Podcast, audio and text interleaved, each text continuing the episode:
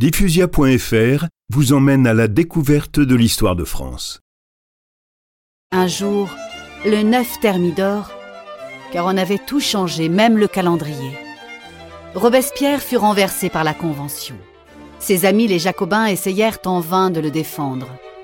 Atteint d'un coup de feu au visage, il fut conduit tout sanglant à la guillotine, où il avait envoyé tant de Français. La terreur était finie, mais la révolution ne l'était pas encore.